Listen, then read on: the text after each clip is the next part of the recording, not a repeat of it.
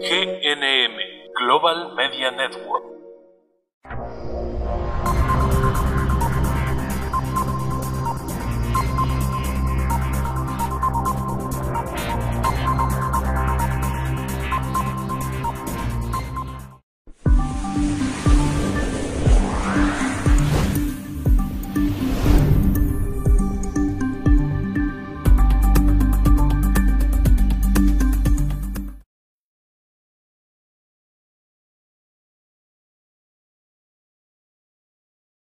¿Cómo estamos todos? Hoy es jueves 11 de marzo del 2021. Hoy podemos amanecer con notas como me despojaron de mi casa. Alguien que llegó y se dijo que eran abogados. Me enseñaron un papel y llevaron una patrulla de la Fuerza Civil.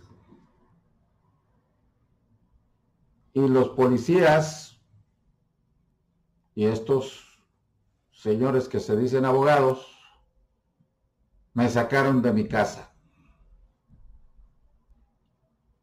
Inmediatamente después de que soy despojado, porque no se puede decir desalojado, porque no existió la, la participación del ciudadano actuario, que siempre es el que lleva el documento de la diligencia actuarial para dar fe del el desalojo, porque una autoridad judicial, llámese juez de lo civil, juez de lo mercantil, ordenó que se me desalojara porque no cumplí con la, a lo que fui condenado pero para entonces ya se pasaron las etapas de ejecución, llegamos a una etapa de audiencia de remate, de adjudicación, y tampoco me defendí. Y a los pocos días llega una patrulla y llega una, dos abogados, pero no apareció el actuario. Y eso, pues, es una violación a las leyes del procedimiento, que establece que debe de estar presente el actuario para dar fe de la diligencia que se va a llevar a cabo. En ese sentido, vuelvo a repetir, sin profundizarnos mucho en, en, el terreno de lo jurídico, porque este programa está encaminado a ser un lenguaje llano, simple, entendible y no tener la postura de que sé mucho, soy el mejor abogado y la ley me dice que esto y lo otro y, menciono artículos y más artículos. Esos artículos, esas disposiciones judiciales contra la norma que sale, emana de esa fuente de tantas este, interpretaciones de la ley en, en el texto de la, del documento de ley, pues de alguna forma generan una norma. Eso se, trata en lo personal, aquí el frente a frente, personalmente, sentaditos en el, en, el despacho, con, en las oficinas que le correspondan a cada de los abogados que formamos este equipo. Y ahí le daremos razón, sato y seña del conocimiento que tenemos y la experiencia que tenemos en el manejo de esta situación. Pero aquí lo que estoy tratando de convencer a la gente es que no se dejen. Si se quieren dejar, bueno, pues cada quien. Pero mi postura es no te dejes. Es que tengo 15 años y de repente llegaron unos líderes y me sacaron de mi casa. ¿Y quién es ese líder? Pues era un vigilante que me dice que ya pagó su casa gracias a que cooperó a desalojar tantas colonias, tanta gente de una colonia. Allá por solidaridad hay una colonia. Y en esa colonia 300 familias están ahorita con el temor de que líderes de un partido político llegan y desalojan o despojan y acomodan a sus amigos ahí. Quédate tú en la casa, cuídala y yo te la paso. Y las famosas hipotecarias, que son dos, dicen que, que quieren arreglar, que quieren darles oportunidad de pago. Pero no se puede arreglar porque hay líderes, asociaciones de colonos o no sé qué, que en lugar de arreglar están cobrando cuotas como si fueran sindicatos de un partido político y lo único que reciben es una caja de mandado porque estamos en campaña política y pues por ahí andan una candidata a la gobernatura y andan otros candidatos a diputados federales y los partidos pues ya se imaginarán quiénes son. Siempre tuercen la mano izquierda, son partidos de izquierda que dicen que fuera los partidos de derecha, que ya estamos cansados, pues ellos están haciendo las cosas peores. Solo puedo decir, por la experiencia y los años de vida, quién es quién en el Estado de Nuevo León. Siguen existiendo los hijos del imperio. ¿A quiénes me refiero? A los que se apellidan XXXX. Si me autorizaran a decir nombres, lo diría con gusto. Son los hijos del imperio. Los que se heredaron las posiciones de diputados y posiciones de sindicatos. Llámense croquistas etemistas. Esos son los famosos hijos del imperio. Quieren imponer sus condiciones donde ya el mundo cambió, evolucionó. Ya no somos los mismos. Tenemos una forma de cómo llegar a ustedes. Hoy, hoy vamos a tocar temas muy interesantes. ¿Cuáles son los temas de que tocamos hoy? El contrato. Agua, chavos. En el contrato, señoras y señores, el contrato que ustedes firmaron original, de un contrato de compraventa sobre bien inmueble, con una hipotecaria en aquel tiempo era su casita, ya desapareció, hipotecaria federal, pues por ahí anda perdida también, pero se transmitieron a otras este, hipotecarias los derechos como tertium, como patrimonio, y estamos hablando de, hipotecarias en el estado de Sinaloa, que también desaparecen, y hay otras que han desaparecido, y sin embargo antes de irse le venden los derechos o las sesiones de derechos litigiosos o o sesiones de bienes de derechos a terceros. La, vez pasada les comentaba esta situación y mi contrato pues ahí quedó. Y empiezan a decir que, que los SUDIs, los SUDIs famosos son los que se manejan en la negociación y que si yo llegué, empecé a pagar 1.200 con esa situación de LUDIS, pues voy a pagar hasta 7, 8 mil pesos y mi salario mínimo y de ingreso, pues no me da para pagar la casa o alimentar a mi familia. Entonces eso ya se solucionó. Lo que pasa es que hay abogados o financieras, pues que se les olvida de que ya no existen los UDIs y que eh, se ajustan al precio, a las unidades de inversión, que son otro tipo de, de medida, que también es discutible cuando está, nos estamos encontrando en un estado de, indefensión o de pobreza. La Suprema Corte ha normado sus criterios jurisprudenciales al respecto y dice, pues no me puedes tú quitar el derecho a, la vivienda, el derecho a la propiedad plasmado en nuestra constitución política de los Estados Unidos en el artículo 27, porque si bien es cierto que el Infonavit es el que otorga el derecho a la vivienda con créditos, también lo es, pues que debe de respetar y ser más flexible y más bondadoso en el trato con el ciudadano mexicano. Que no me lo traten como un cliente más, porque no son financieras. Y si llegan a contratar despachos externos, pues ahí está la negociación. Quítales estas casas, tengo 30 casas que quitamos, dame 20 mil pesos por cada una o quítamelas y negociamos. Esa es la negociación que se hace a espaldas del mexicano dentro de las oficinas del Infonavit y los despachos externos. Investiguen por ahí. Y verán, no es algo novedoso. Es, hablar con, con certidumbre jurídica.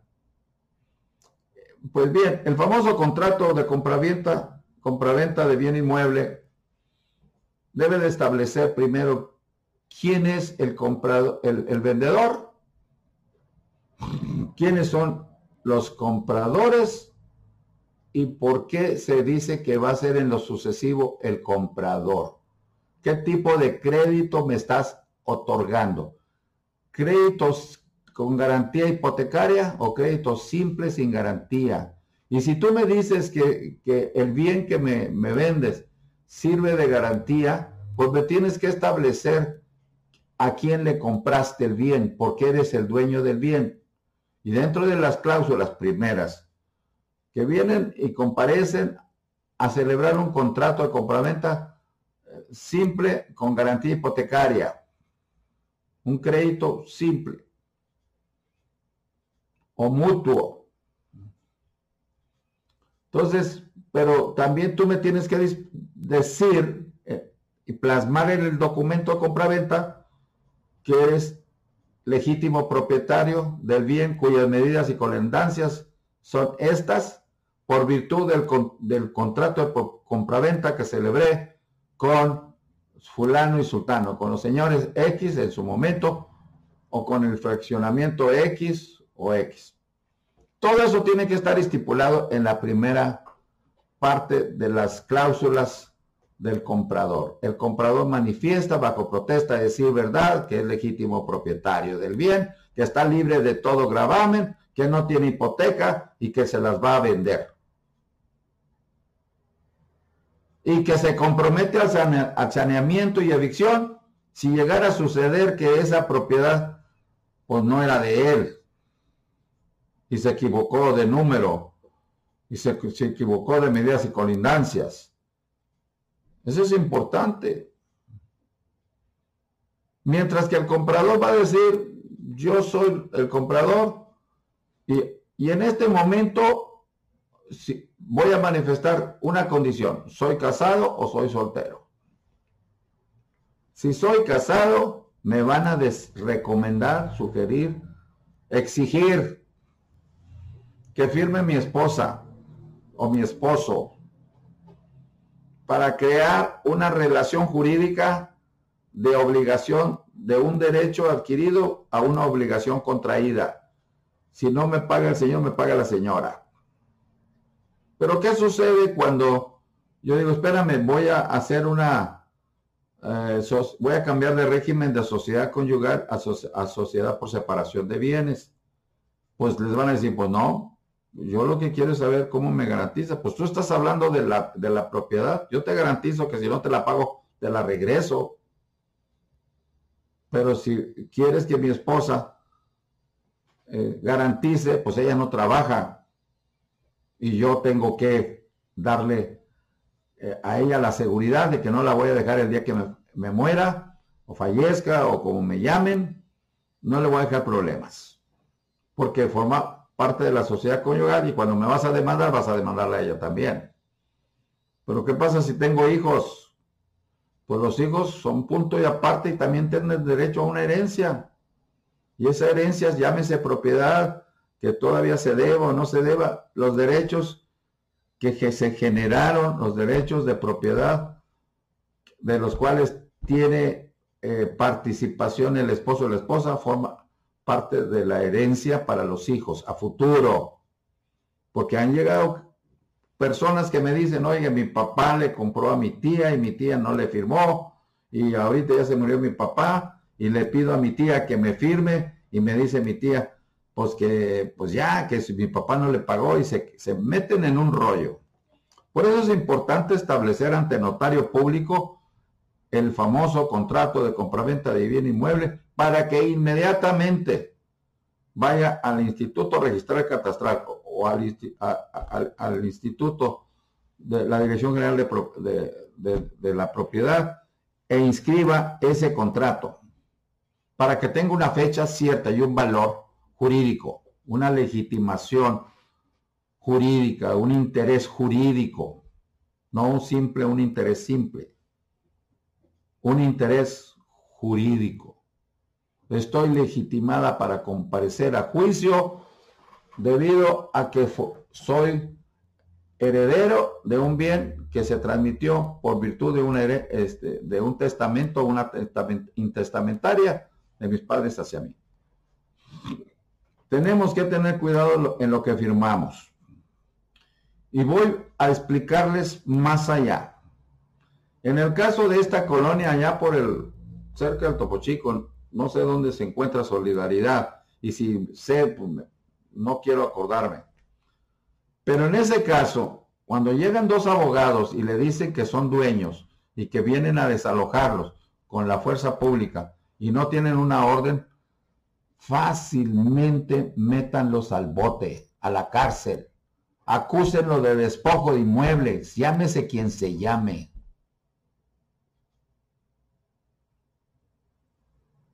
No, pero es que dicen que son amigos no sé de quién. Y, bueno, pero yo le estoy diciendo una recomendación normal y legítima. Si tú vienes a mi casa y me quieres sacar porque tú dices ser el dueño y apunta pistola me quieres sacar y yo, pues, ante el temor de perder la vida, pues ahí te dejo mi casa. Pues ya me dejé, pero es bajo una amenaza te vas tú inmediatamente voy a hacer la denuncia de hechos al CODE que le den este, vista en su momento a un juez de control por el tiempo de la famosa flagrancia o la cuasi flagrancia y van sobre la gente que dijo que eran dueños. Y les aseguro que recuperen la propiedad. Para empezar. Pero también a las personas que fueron desalojados o despojados pues existe una acción jurídica que se llama un juicio interdictal, porque hubo una violencia de por medio y lo sacaron bajo amenazas. Eso se llama una acción interdictal. Y eso es válido para recuperar la posesión del bien. Ojo, acción interdictal para los que fueron despojados. Fácil.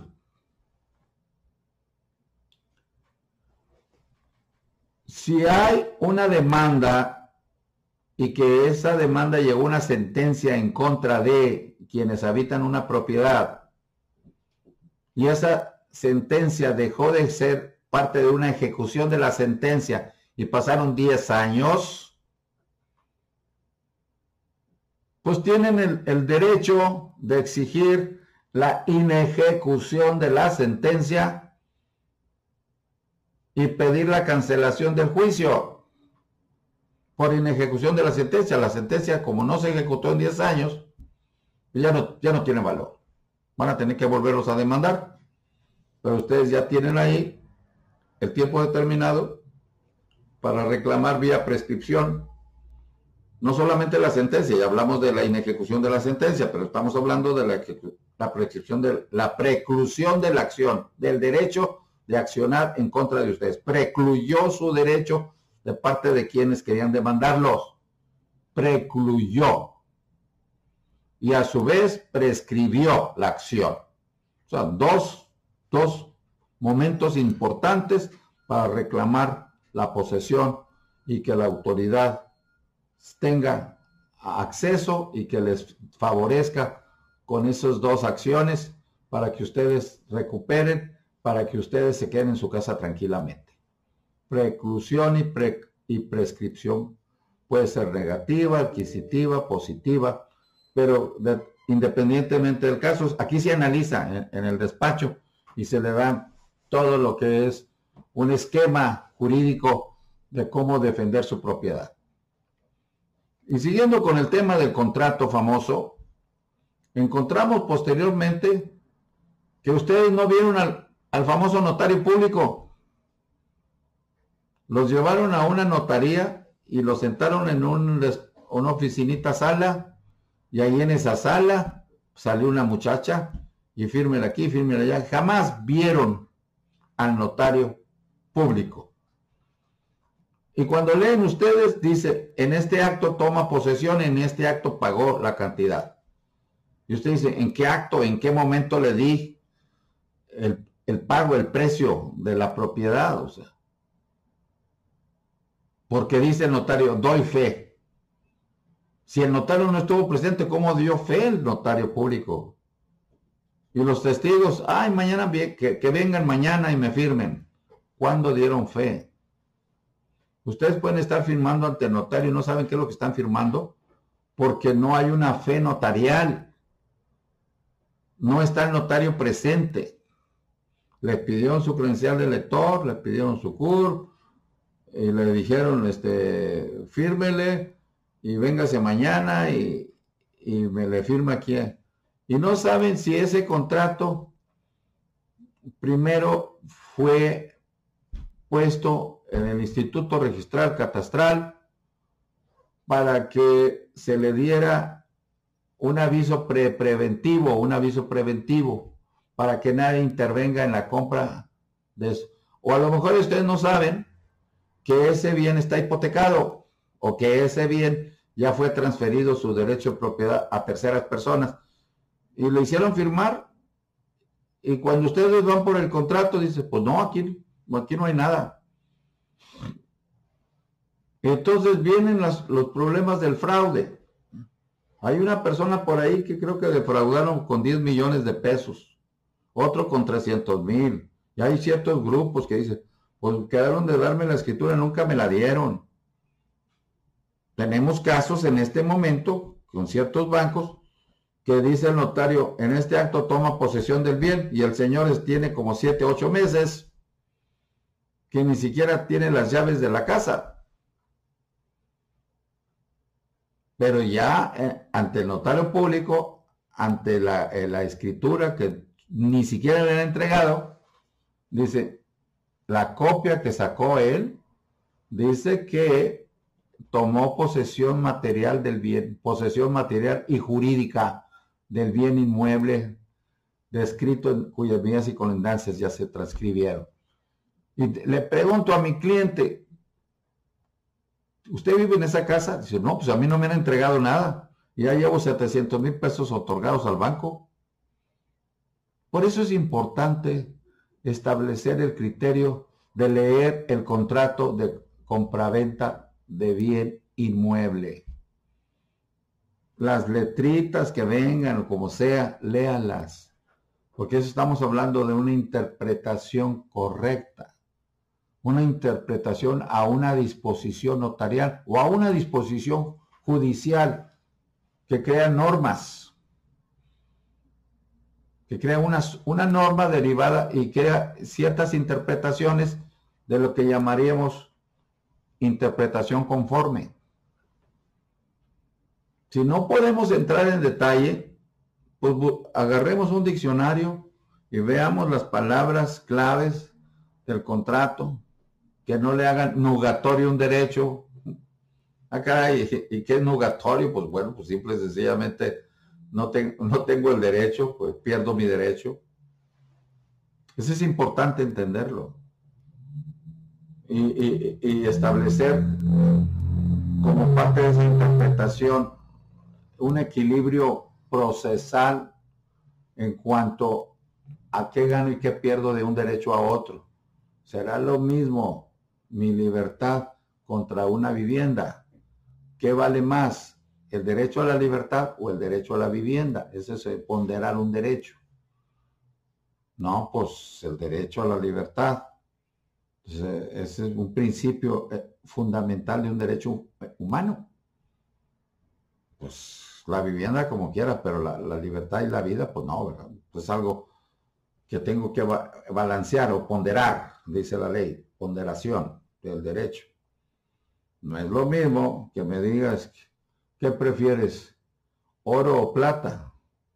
Si el oro me va a causar problema y la plata también, pues caigo en un desequilibrio dentro de la norma. No puedo establecer un parámetro porque hay un exceso, un abuso de la interpretación que se da y entonces esa interpretación viene a colación con un contrato de compraventa. El notario lo interpreta de una forma, el juez lo va a interpretar de otra, ustedes de una manera, la parte actora, los que les van a demandar la hipotecaria, otra, y entonces generamos un caos jurídico, un caos que genera una incertidumbre jurídica. Y tenemos que tocar la puerta de la Suprema Corte de Justicia de la Nación a ver qué criterios aporta. ¿Quién tiene la razón de todo eso?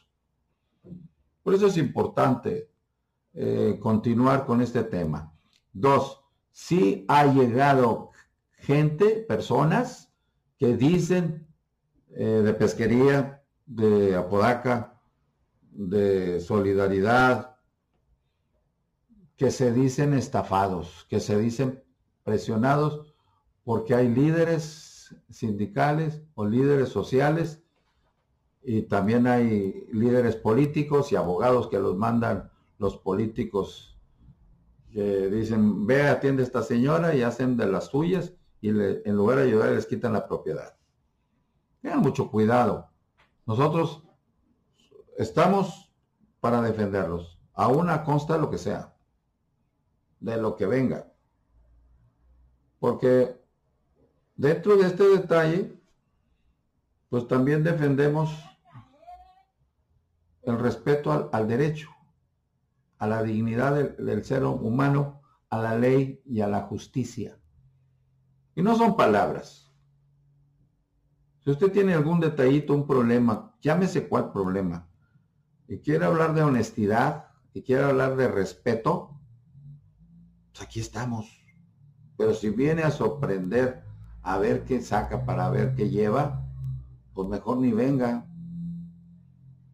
Porque no va a encontrar otra respuesta más que la que es. Nada más.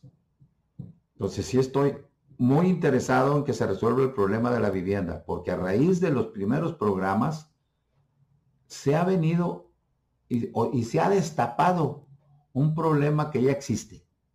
Y hay gente que ofende y que me, insulta y me dice que no, yo no sé nada, que soy esto y que soy aquello. Perfecto.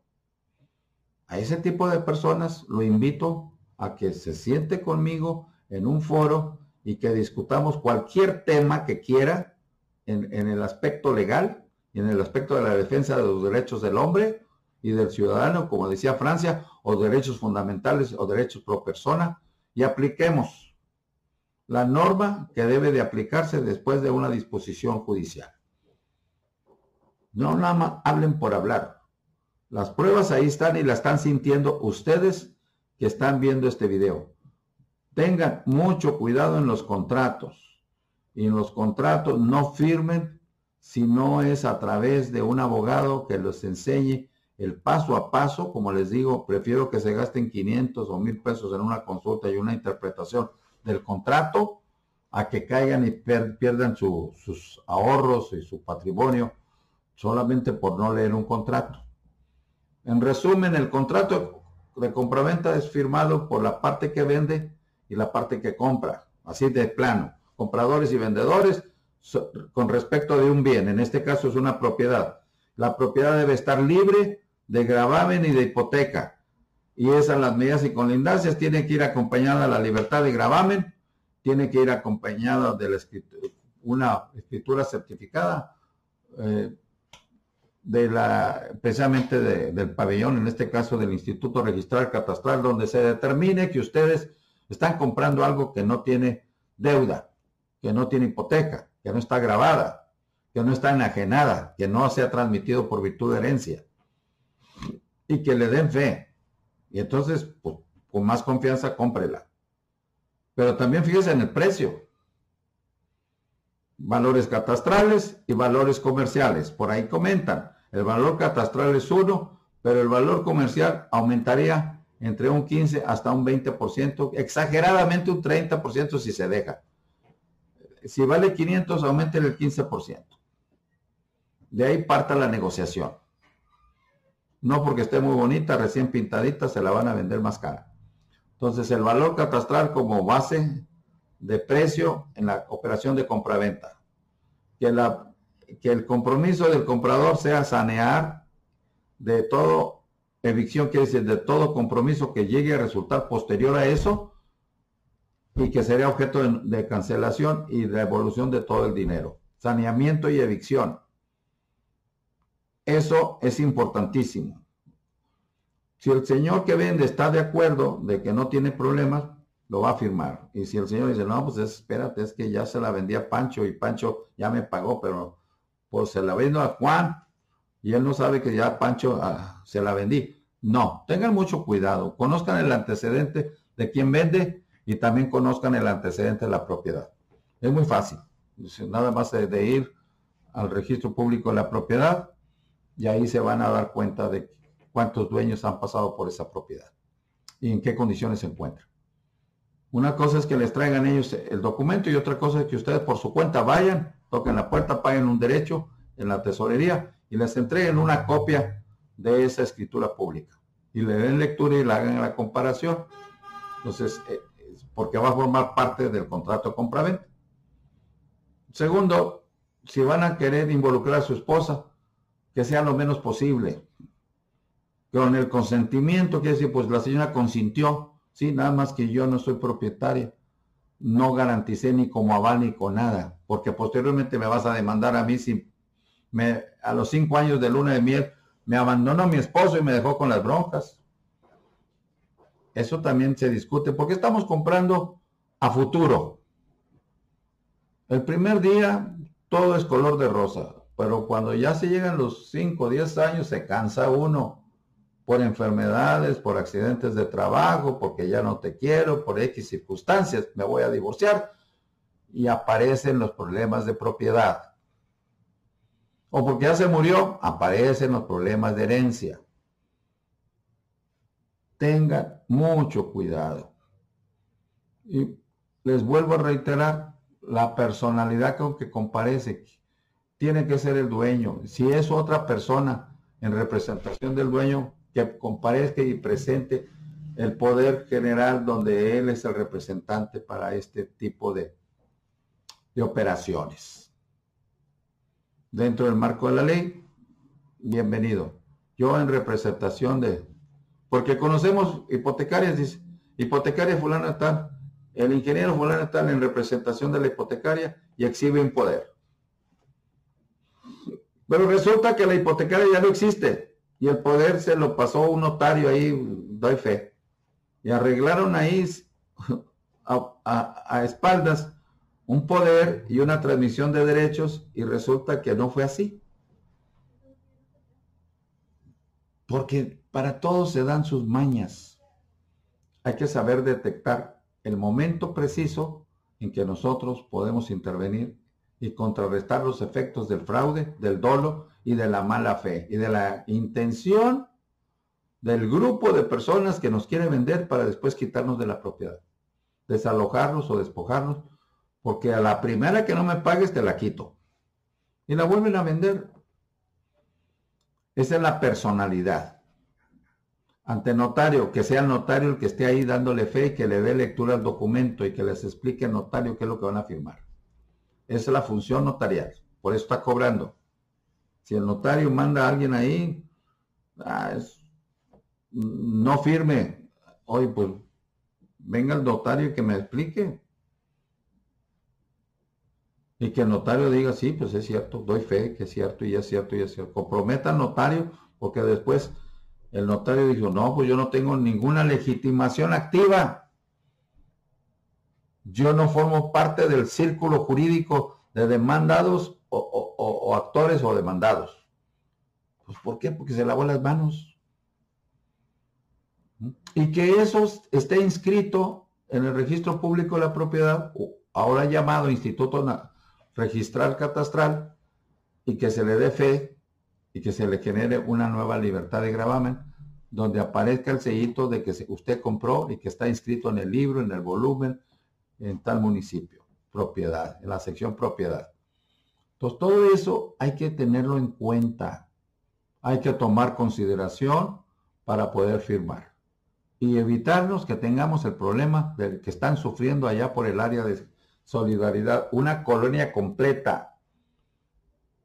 Vamos a tomar eh, participación en esto, vamos a continuar monitoreándolos para si así se les llega a ofrecer, estaremos dispuestos a una defensa justa, adecuada y honesta de personas que han sido víctimas de despojos, no de desalojos, ok, entendemos. El despojo es por violencia y es una acción penal. Genera una acción penal en contra de quien lo haga. El desalojo tiene que venir a través de un juicio, una sentencia, una adjudicación, después de una audiencia remate y una escrituración ordenada en rebeldía en ocasiones por el juez y finalmente decir, señores, como no cumpliste, como ya soy el nuevo dueño, buen por ti, pero tienen que llevar los documentos. Eso se llama desalojo. Entonces, consideremos todo esto y nos vemos en la próxima edición de este programa del Instituto Nacional de Ciencias Jurídicas y Estudios de Posgrado de Global Media Network. Hasta luego, que la pasen bien y no pongan en riesgo su propiedad transmitan este mensaje a la gente que puedan y que tengan problemas. Con eso los van a ayudar. Hasta luego. Roberto Rodríguez.